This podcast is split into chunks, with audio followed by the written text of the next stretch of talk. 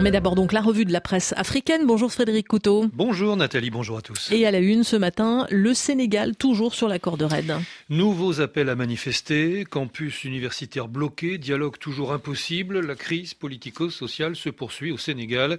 L'opposition a prévu une marche silencieuse ce mardi à Dakar. Dakar retient son souffle, lance Wolf Quotidien en première page. Mardi à haut risque, prévient la dépêche républicaine. À l'origine de ce rassemblement, le collectif de la société civile Arsounou Élections qui invite tous les Sénégalais, euh, précise le quotidien 24 heures, à se mobiliser afin de manifester leur opposition au report de l'élection présidentielle. Toutefois, cette marche n'aura pas lieu. Elle a été en effet interdite par les autorités. C'est ce qu'annoncent plusieurs sites d'information sénégalais ce matin. C'est le préfet de Dakar qui euh, a pris l'arrêté d'interdiction relève Sénégaux au motif que cette marche est, dit-il, susceptible de perturber gravement la libre circulation des personnes et de leurs biens en raison des problèmes actuels de mobilité dans la zone. Dans le même temps, le président Macky Sall est interpellé par les universitaires et la mobilisation gagne les campus sénégalais, constate Jeune Afrique. Les membres du collectif des universitaires pour la démocratie, un groupe né au lendemain de l'annonce du report du scrutin, un groupe qui compte aujourd'hui plus de 200 membres, demande le respect du calendrier républicain ainsi que le départ du président Macky Sall à la tête du pays dès le 3 avril prochain, comme le prévoit en principe la Constitution.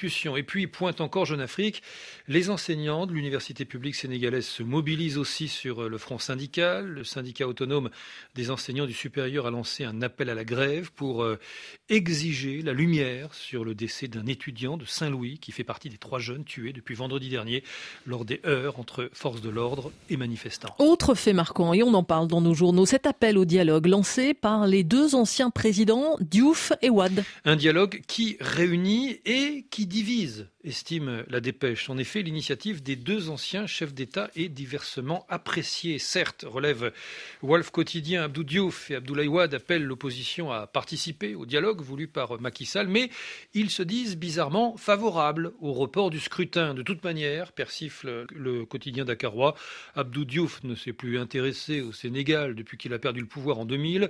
Il n'a pas de maison ici, il ne vote pas euh, au Sénégal. Il a brillé par son silence lors des événements de mars 2021 et juin 2023. Idem dans la mise à mort de Khalifa Sall avant 2019. Quant à Abdoulaye Wade, poursuit le journal, il n'a qu'un seul rêve, voir son fils Karim être président du Sénégal. Le reste ne l'intéresse pas. En tout cas, croit savoir le monde Afrique. Face à une conjoncture explosive, les médiateurs issus de la société civile s'activent en coulisses pour éviter l'embrasement. Oui, ils tentent d'arracher au pouvoir des garanties fortes pour encourager les opposants à accepter le dialogue. Certains conciliateurs mettent sur la table la libération d'Ousmane Sonko et de son candidat Bassirou Diomaye Faye, tous deux poursuivis pour, euh, entre autres charges, atteinte à la sûreté de l'État.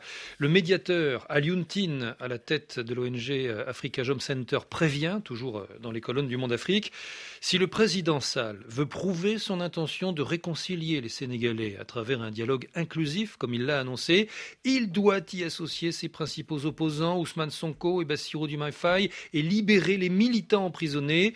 C'est une question de confiance, poursuit euh, Alioune d'autant que le précédent dialogue n'a finalement servi à rien. S'il maintient cette porte fermée, alors on risque la confrontation. Toutefois, pointe euh, encore le monde Afrique, cette option ne convainc pas les cadres de l'ancien parti dissous. Oui, si nous faisons de la libération d'Ousmane Sonko et de Bassirou Diomaye un préalable au dialogue, nous permettrons à Macky Sall de valider son chantage politique, affirme-t-il.